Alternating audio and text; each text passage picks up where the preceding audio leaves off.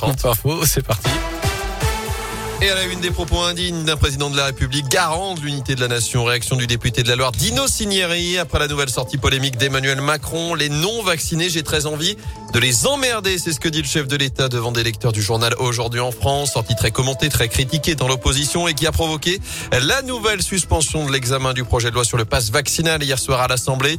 Avant cela, les députés avaient relevé l'âge du passe vaccinal à 16 ans au lieu de 12, comme c'était le cas pour le passe sanitaire.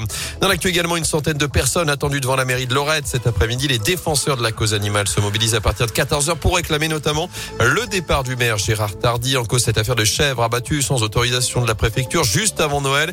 Il était reproché aux animaux d'avoir causé des dégâts dans le cimetière de la commune.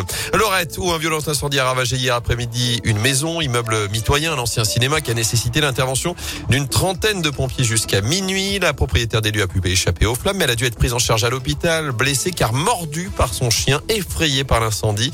Au total, trois personnes ont dû être relogées. Une enquête est ouverte.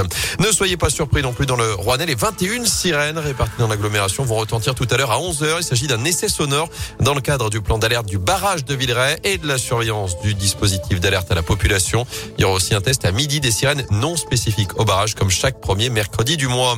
En foot, deux nouvelles recrues chez les Verts. Les Angevins Paul Bernardoni et Sadatube devraient être prêtés à la SS dans les prochaines heures. Le SCO l'a confirmé hier soir, soit un gardien et un attaquant pour renforcer l'effectif de Pascal Duprat qui ira à Bergerac en Coupe de France. Le tirage au sort des huitièmes de finale a été effectué hier soir. Bergerac, équipe de National 2 qui recevra donc les Verts le 29 ou 30 janvier prochain.